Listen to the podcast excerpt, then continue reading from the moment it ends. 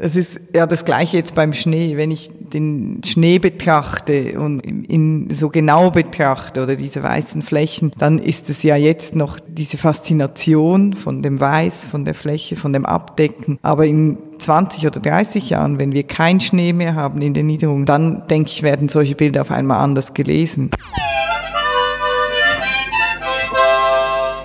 Gegensprecher ein Podcast zu den Ausstellungen der Schweizerischen Nationalbibliothek. Mein Name Hannes Mangold.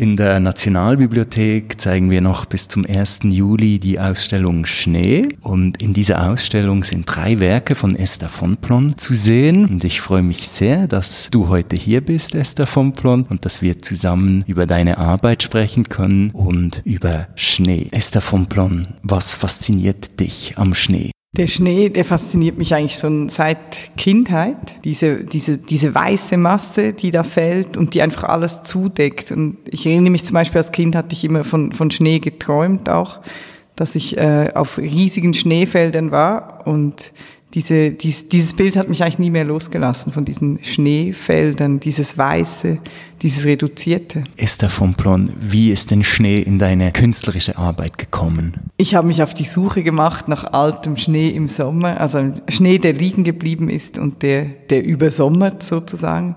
Das heißt, man geht sehr hoch in die Berge hoch, um den zu finden. Das hat mich schon fasziniert, auch das Unterwegssein und eben dieses Auffinden von etwas, was eigentlich dann weg sein sollte oder oftmals weg ist. Aber er ist eben auch im Sommer da, der Schnee, einfach weiter weg. Und auf den, den habe ich mich auf den Weg gemacht zu finden. Wo hast du diesen Schnee gefunden? Äh, weit oben, auch in Essor selber, wo ich auch lebe. Und dabei bin ich aber auch auf die Gletscher gestoßen. Natürlich auf dem Gletscher selber liegt auch Schnee oder ist Teil davon auch Schnee. Und als ich da die abgedeckten Gletscher gefunden habe, darunter befindet sich ebenfalls auch noch der Schnee. Und so habe ich wie beides gefunden. Auf der Suche nach dem Schnee habe ich auch die Gletscher gefunden, die da eben zugedeckt sind und so ein, ein trauriges äh, Schauspiel eigentlich auch geben. Abgedeckte Gletscher, was muss man sich darunter vorstellen? Es sind Gletscher, die eigentlich äh, aus touristischen Gründen abgedeckt werden, damit die im Herbst sozusagen auch schon wieder genutzt werden können. Die Gletscher selber sind große Gebilde, vergleichbar auch mit, mit Tieren. Es ist ja auch ein Gletscher lebt, äh, meines Empfinden nach zumindest. Es ist immer in Bewegung, es gibt Geräusche, diese riesigen Massen und die werden abgedeckt, damit sie im Sommer nicht so schnell schmelzen. Mit riesigen weißen Stoffbahnen. Mich hat das eher an ein sterbendes Tier erinnert, als ich da oben war. Und das war auch die Faszination, die sie auf mich äh, ausgestrahlt haben, dass, dass wir auch als Menschen da hochgehen und diese riesigen Gebilde abdecken, was natürlich niemals äh, möglich ist. Wir können nicht alle Gletscher abdecken, um sie eigentlich vor dem äh, Schmelzen zu bewahren. So wie ich das mal gesehen habe, waren das auch nur ganz kleine Teile der Gletscher, die dann abgedeckt sind. Oder war das bei deinen Gletscherfahrten anders? Ist davon plan? Die Flächen sind natürlich schon groß, aber im Verhältnis mit der Größe des Gletschers erscheint es natürlich sehr, sehr klein, die Fläche, die sich eben abdecken lässt. Aber die, die, die Bahnen selber, das sind, man muss sich vorstellen, das sind riesige Stoffbahnen, die da über den Gletscher ausgerollt werden und dann mit so äh, manuellen Nähmaschinen auf dem Gletscher sozusagen zusammengenäht werden. Und die sind dann Wind und Wetter und allem ausgesetzt. Es ist, also es ist ein dickes, ziemlich dickes Vlies, was aber eigentlich auch auf den Bildern als, als leichten Stoff daherkommt. Weil eben auch durch die Wetterbedingungen werden die Stoffe auch zerrissen Kissen werden schmutzig. Sie erinnern dann eigentlich an einen Marmor, an gewisse, wie so Skulpturen. War denn dein Interesse an diesen Gletschern und den Abdeckungen dieser Gletscher ein künstlerisches, ein persönliches? Ein politisches oder alles zusammen? Nein, es war wirklich für mich ein künstlerisches. Also ich war fasziniert äh, zum einen eben von dem Objekt als solches, also die, diese, diese, groß, die, diese großen Gletscher, diese Flächen und dann aber auch eben die Stoffe, die Zeichnungen, die in den Stoffen sichtbar wurden durch, durch die Natur oder durch, durch die Bedingungen, die da daran gearbeitet haben. Das Politische, ja, ich, ich würde mich auch als sehr politische Person bezeichnen, aber ich habe es nicht aus diesen Gründen, glaube ich, äh, fotografiert die Arbeit rutscht dann immer mehr in so einen Kontext rein im Nachhinein. Es, es war 2013, da war es natürlich schon Thema, aber jetzt, ich, ja, davor hatte ich nicht wirklich Bilder davon davor gesehen. Ich war wirklich einfach fasziniert von diesem Anblick und, und auch von dem Poetischen, von diesem Vergänglichen und gleichzeitig eben auch diesen Tüchern, die wir eigentlich in unserer Kultur kennen, wenn was stirbt, dass wir ihn zudecken. Und ich hatte dieses Gefühl, als ich da oben war. Also ich, da war irgendwie, habe ich zugeschaut bei etwas, was am Vergehen ist. Wir sprechen von Esther von Plons Arbeit Gletscherfahrt, die man auch in unserer aktuellen Ausstellung Schnee anschauen kann. Ein Video von den Aufnahmen, die du gemacht hast, eben bei deinen Besuchen auf den Gletschern. Welche Gletscher hast du denn ganz konkret besucht? Zum einen ist es der Rhone-Gletscher. Der Vorab, das ist äh, bei Lags, der Gletscher, der für, für Ski genutzt wird. Und dann noch ein ganz kleiner Gletscher oberhalb von Trun in der Surselva auch.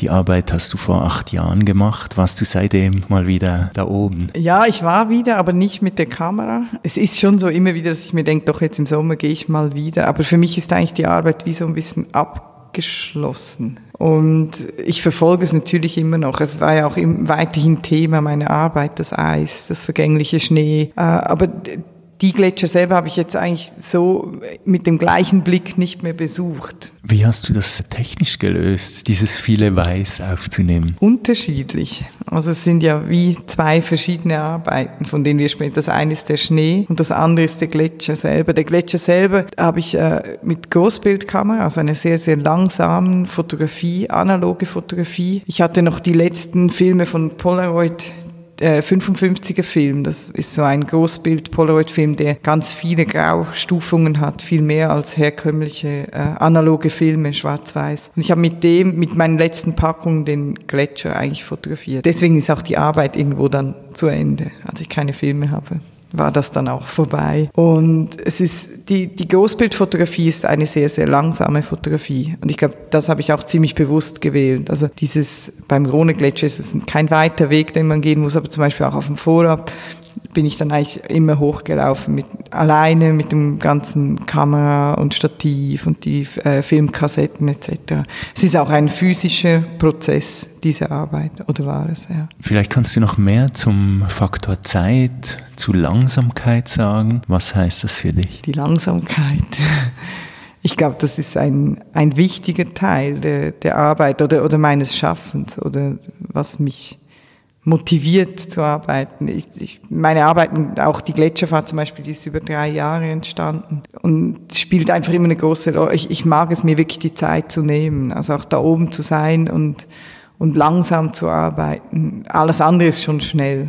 Und, und das ist so dieses, diese Momente, wenn ich dann da alleine bin und nur die Arbeit dann wird alles langsamer und, und man muss genauer, man muss präzise schauen, ähm, man muss sich sicher sein, das Bild zu machen. So. Und das mag ich schon sehr gerne. Also da wirklich zu verweilen und, und zu schauen. Für Gletscherfahrt hast du mit Stefan Eichern zusammengearbeitet, der eine Tonspur gemacht hat zu deiner Arbeit. Wie ist es zu dieser Kooperation gekommen? Das ist äh, schon länger, dass wir gesagt haben, wir würden gerne mal was zusammen machen. Stefan Eicher hat in Paris mal mal an einer Messe Arbeiten von mir gesehen und wusste aber nicht, dass ich aus der Schweiz bin. Kam dann in Paris zu meiner Eröffnung der Ausstellung in der Galerie und so ist eigentlich dann eine Bekanntschaft entstanden. Wir haben uns dann immer wieder auch geschrieben. Ich habe oft Bilder geschickt und unter anderem habe ich beim Gletscher immer äh, mit so hochsensiblen Mikrofonen Aufnahmen gemacht, Tonaufnahmen. Für mich einfach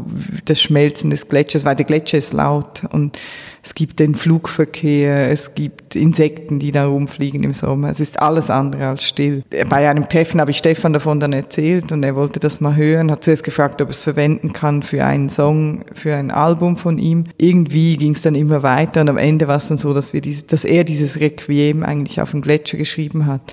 Er selber hat auch immer wieder mit Gletschern sich befasst. Unter anderem ist er bei so einem Nebenprojekt, die er immer wieder macht, äh, ist er von, auch vom, glaube ich, vom Rhone-Gletscher in die Camargue gelaufen und hat dabei gefilmt. Ja, von daher gab es immer so Verbindungen auch in der Arbeit. Gleichzeitig hat er auch auf diesem, auf der Vinylplatte, die dann eben auch noch erschienen ist zu der Arbeit, die, die beginnt mit dem Intro von Eisbär Also es ist so, es gibt ganz viele Verbindungen. Wie kann ich mir diese Zusammenarbeit vorstellen? Also du hast die Bilder schon gemacht und er hat dann nachträglich eben dieses Requiem als Vertonung zu deinen Bildern erstellt. Ja, genau. Also er hat eben diese, diese Soundaufnahmen, wo er dann zum Beispiel das Tropfen in dem Gletscher verlangsamt hat. Dadurch zieht sich durch das ganze Requiem so ein Atemgeräusch, was für ihn dann wiederum den Atem des Gletschers sozusagen in seinen letzten Atemzügen symbolisiert. Es war wirklich so ein bisschen so ein, ein Ping-Pong, ein Hin und Her. Er hatte diese Soundaufnahmen, dann hat er mir wieder was geschickt. Äh, gleichzeitig habe ich ihm dann wieder eine Serie von Bildern geschickt, eine Auswahl, auf die er dann wieder re reagiert hat. Aber es war auch da ein sehr, sehr langsamer Prozess und, und einfach ein Arbeiten. Wir hatten noch äh, Walter Keller, der damalig, damals mein Galerist und Mentor war wäre noch der dritte Teil gewesen, der gerne was geschrieben hat, hätte.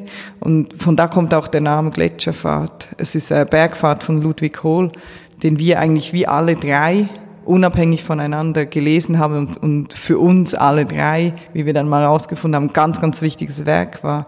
Und eigentlich wollte Walter Keller schreiben, Stefan Eicher die Musik und ich die Bilder. Also jeder in dem was er kann, was beitragen. Während der Arbeit ist Walter Keller dann ja unverhofft verstorben, worauf dann eben eigentlich Stefan und ich unseren Teil gemacht haben und ja, wir wenigstens Gletscherfahrt den Titel belassen haben. Das war der Arbeitstitel von Walter Keller.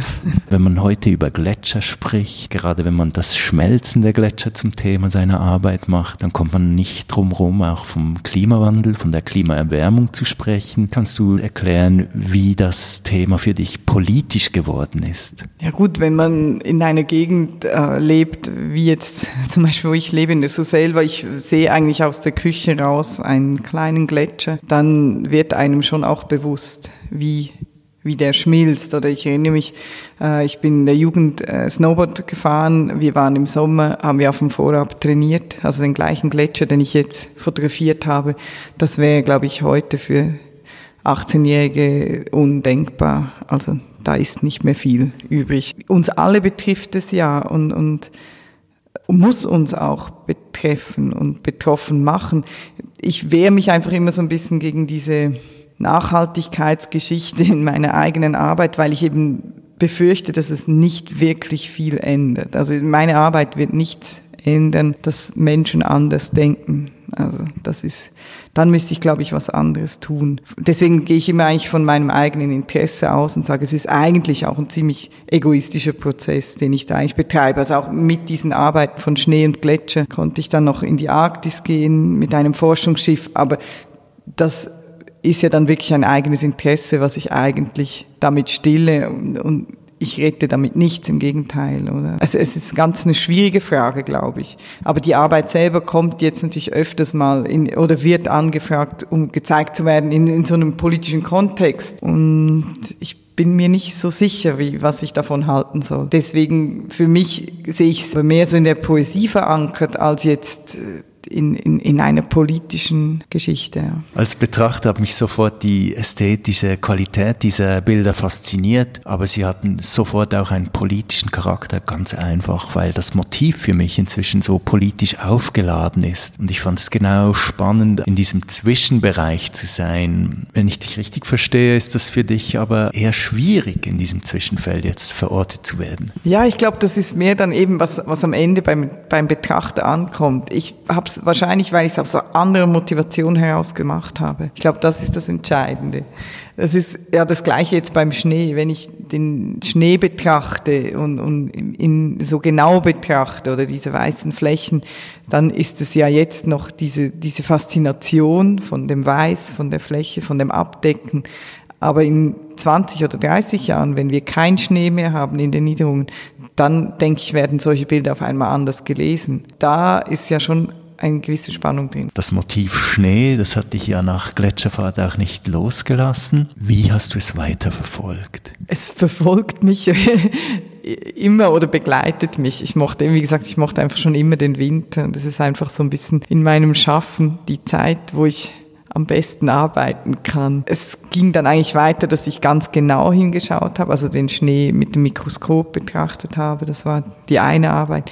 Ich fing dann aber eigentlich auch an, die weißen Flächen im Garten als Leinwände zu sehen, die man mit Farbe besprühen kann. Das waren so meine Schneearbeiten, wie, wie sie weitergeführt wurden. So. Also die Frage, warum ist der Schnee überhaupt weiß? Er könnte auch mal anders aussehen. Äh, und habe den dann eigentlich angefangen zu gestalten. Mit diesen beiden Arbeiten, also mit Gletscherfahrt und, und wohin geht all das Weiß, wenn der Schnee schmilzt, habe ich mich dann eigentlich noch für ein für den dritten Ort mit viel Schnee äh, beworben und konnte eben in die Arktis reisen. Wurde eingeladen mit einem Forschungsschiff im Sommer vier Wochen unterwegs zu sein und hatte da die Möglichkeit, dann eben eigentlich noch richtig Richtung Nordpol zu reisen. Was hast du da fotografiert? Da in der Arktis, man hat so eine Vorstellung davon, wie es sein wird. Und für einmal habe ich mit Farbe fotografiert, weil ich dachte, da, da muss ich Farbe fotografieren. Und es war, zuerst bin ich erschrocken und dann hat mir die Labormitarbeiterin gesagt, es ist wieder alles monochron, es ist einfach nur blau alles jetzt. Äh, es ist ganz anders, als man sich vorstellt. Es ist äh, wahrscheinlich viel schöner noch, aber es ist nicht viel. Es ist einfach der blaue Himmel, ganz viel Eis und ja, Tiere gibt's auch einige, wenn man genau hinschaut. Die Bilder deiner Arktis-Expedition, die wird man sich bald auch aus der Nähe anschauen können. Kannst du noch etwas sagen, was damit passieren wird? Neben dem Eis und dem Schnee haben mich immer auch die Vögel interessiert oder interessiere ich mich auch für die Vögel. Äh, ich habe auch immer wieder Arbeiten, Singen Vögel im Schlaf war die eine Arbeit. Äh, Flügelschlag ist die aktuelle Arbeit, an der ich eben gerade dran bin. Und so habe ich auch in der Arktis die Vögel fotografiert. Und dabei ist äh, eine Arbeit jetzt entstanden, die bei der Post erscheint. Es wird zum ersten Mal macht die Post neben der Briefmarke auch ein Paket, was von Künstlerinnen und Künstlern äh, aus ihrer Sammlung gestaltet wird. Und so kommt im Frühjahr von mir ein, ein Paket raus mit, der, mit einer Arbeit aus der Arktis raus. Es geht um die Möwen, die ich dort fotografiert habe. Es ist eine Art von Möwe, die die Vogelart ist, die am weitesten fliegt von allen Vögeln. Und das sind ganz kleine Vögel und das fasziniert mich schon. Die leben in der Antarktis und bruten in der Arktis. Es gibt keine größere Strecke, die man zurücklegen kann wie dieser kleine Vogel. Und so habe ich diesen Vogel eigentlich dann eben auch genommen, um damit das Paket äh, zu gestalten. Du hast dir ja auch äh, Schneeflocken vorgenommen. Wie kriegt man die denn vor die Linse, so dass man sie auch festhalten kann? Für Forscher das oder Forscherinnen wäre das jetzt äh, sehr dilettantisch, wenn ich erzähle, wie ich vorgegangen bin. also ich habe ein Mikroskop mit einem Aufsatz für meine analoge Kamera und habe die auf dem Balkon installiert und saß dann da, wenn es geschneit hat, nachts und habe mit, mein, mit so kleinen Glasplatten die Schneeflocken einfach eingefangen und ganz schnell unter das Mikroskop und ganz schnell fotografiert. Äh ich war selber überrascht, wie schnell die vergehen. Ich fing dann an, meine Glasplatten, auf denen ich sie fange, äh, im Gefrierfach zuerst zu lagern, damit die auch kalt sind. Ich wohne in einem kleinen Dorf und ich habe mir dann oft vorgestellt, wie die Nachbarn abends rüberschauen und mich da während dem Schneetreiben auf dem Balkon sehen mit diesen komischen Geräten. Geht es um Vergänglichkeit, Esther von Plon? Oh, Vergänglichkeit, ja, ich denke schon ja, es ist immer Teil, oder immer Teil meiner Arbeit. Vielleicht ist ja immer alles Teil der Vergänglichkeit. Aber es ist schon etwas, was mich auch in den anderen Arbeiten abseits des Schnees eigentlich immer fasziniert hat oder fasziniert. Dieses, dieses vergängliche, vergehende, das fasziniert mich schon. Oder es hat so ein Anziehung auf mich. Aber so genau kann ich es eigentlich auch nicht erklären. Die Kehrseite der Vergänglichkeit, das Entstehen, das kann man in einer zweiten Arbeit von dir betrachten, die wir in unserer Ausstellung zeigen. Niemand hier. Kannst du erklären, wie es zu diesem Film gekommen ist? Ja, es geht einmal mehr um Schnee. Niemand hier, der spricht, ist eine Arbeit, äh, in der ich ich wollte eigentlich schon, schon lange mal beobachten, wie sich ein, ein Feld oder ein Ort mit Schnee füllt, sozusagen. Also wie, es ist ja so, dann schneit es und irgendwann schauen wir raus und dann ist alles weiß oder dann ist wieder alles weg. Aber so bewusst zuzuschauen, wie wann bleiben denn die Schneeflocken wirklich liegen und, und wann schmelzen sie eben nicht mehr weg? Wann sind es so viele, dass es, dass es sich anhäuft zu einer Masse, die dann eben einfach weiß ist? Das wollte ich eigentlich mal beobachten. Und es ist eine ganz einfache Arbeit eigentlich und, und eine einfache Idee, die aber eben in der Umsetzung gar nicht so leicht war, weil ich hatte diese Idee für, schon seit längerer Zeit und ich habe immer verpasst diesen Moment von dem ersten Schnee, weil es geht natürlich nur, wenn es das erste Mal schneit. Und wenn das nachts ist, dann wird es nicht funktionieren. Und äh, so bin ich dann eigentlich immer im Herbst, wenn ich gehört habe, jetzt kommt der erste Schnee, habe ich dann versucht festzuhalten. Und es ist mir dann einmal gelungen, dass es wirklich um 7 Uhr früh noch geregnet hat, als ich losgegangen bin. Und dann ist es in Schnee rübergegangen. Und so konnte ich eigentlich den Schnee beobachten, wie er liegen geblieben ist auf einem Feld. Du hast Schnee fotografiert, groß, klein, an verschiedenen Orten dieser Welt. Aber kannst du noch kurz etwas dazu sagen, was dich im Moment sonst umtreibt? Mit welchen Projekten wir von dir in Zukunft rechnen dürfen? Seit den letzten zwei Jahren beschäftige ich mich mit Fotogrammen. Ich habe altes Fotopapier aus Dresden erhalten von 1907, was nicht belichtet war oder ist und habe diese Papiere mitgenommen. Ich habe Orte gesucht, von denen ich dachte, dass sie ebenfalls von der Zeit sozusagen unberührt sind, so wie mein Fotopapier weil dieses Fotopapier war über 100 Jahre jetzt in der Dunkelheit sozusagen eingesperrt. Also die Zeit hat diesem Papier nichts gemacht und die Fotografie besteht immer nur aus Zeit und Licht. Und so wollte ich einen Ort finden, der eigentlich ähnlich zeitlos ist. Und es gibt, äh, bei Brigels gibt es ein, ein Wald, ein Urwald, einer von zwei Urwäldern in der Schweiz.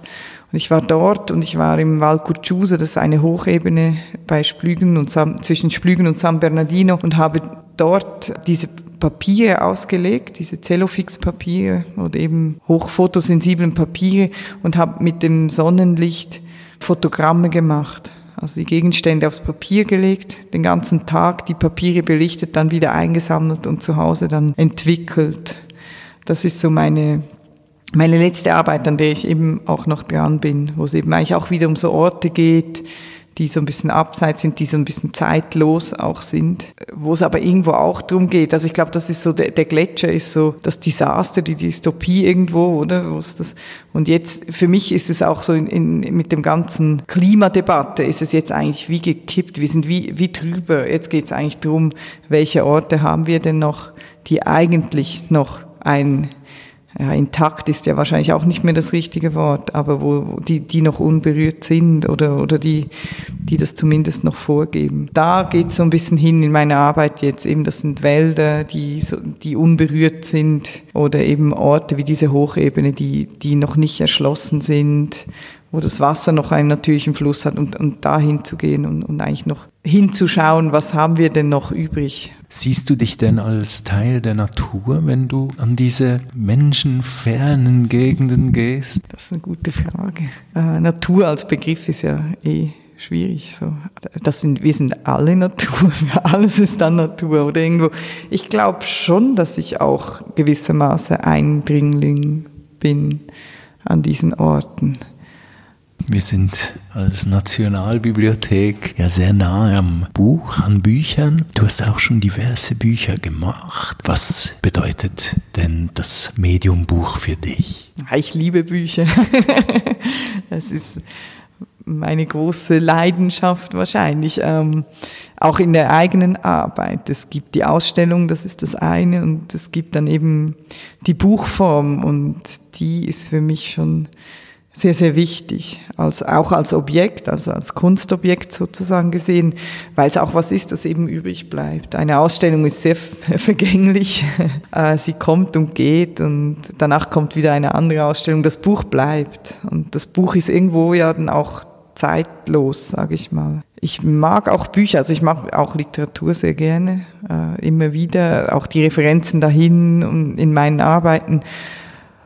Ja, es ist schon, schon schön, in Büchern zu arbeiten. Es ist, man kann halt auch Geschichte erzählen irgendwo. Das ist so diese, das Arbeiten am Buch, diese, diese, diese Reihenfolgen zu erstellen, die Bildauswahl, all das, die Entscheide von Format, von Papier, von die, diese ganzen Entscheide, die da getroffen werden müssen. Und für mich war es immer schon so, dass es dann eigentlich auch Projekte geendet haben, wenn das Buch da war. Das heißt, du gestaltest die Bücher auch selbst? Ja, im Idealfall schon.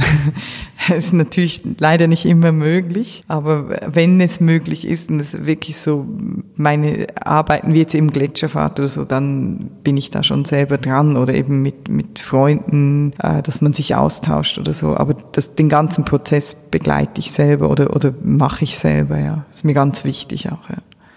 Es gab auch, ich habe auch früher schon immer mit, mit so handgemachten Büchern, wo ich selber die Bücher binde, gearbeitet und ja, das ist schon, ich, dieses Handwerkliche auch des Buchmachens mag ich einfach auch sehr, sehr gerne. Du arbeitest oft mit anderen Künstlerinnen und Künstlern zusammen, auch beim Büchermachen. Du hast jetzt gesagt, du magst auch die Literatur. Kannst du noch erklären, was dir der Austausch mit Literatur bedeutet? Ja gut, es fängt natürlich äh, beim Titel an. Also ich habe dann eigentlich wie so ein Gegenstück auch schon entworfen, dass ich ein Buch gemacht habe, das ganz ohne Schrift ausgekommen ist. Aber natürlich ist auch das, die Bilder sind ja auch, die erzählen auch, das sind auch, ist auch eine Sprache, eine andere Sprache. Und ich mag halt diesen Aus, Austausch. Ich habe zum Beispiel oft jetzt mit Jörg Halter zusammengearbeitet, der von der Schrift kommt, von der, von der gesprochenen Sprache, von der schriftlichen Sprache. Und bei mir sind es dann die Bilder. Und wir haben zum Beispiel auch zusammen einmal eine Arbeit gemacht,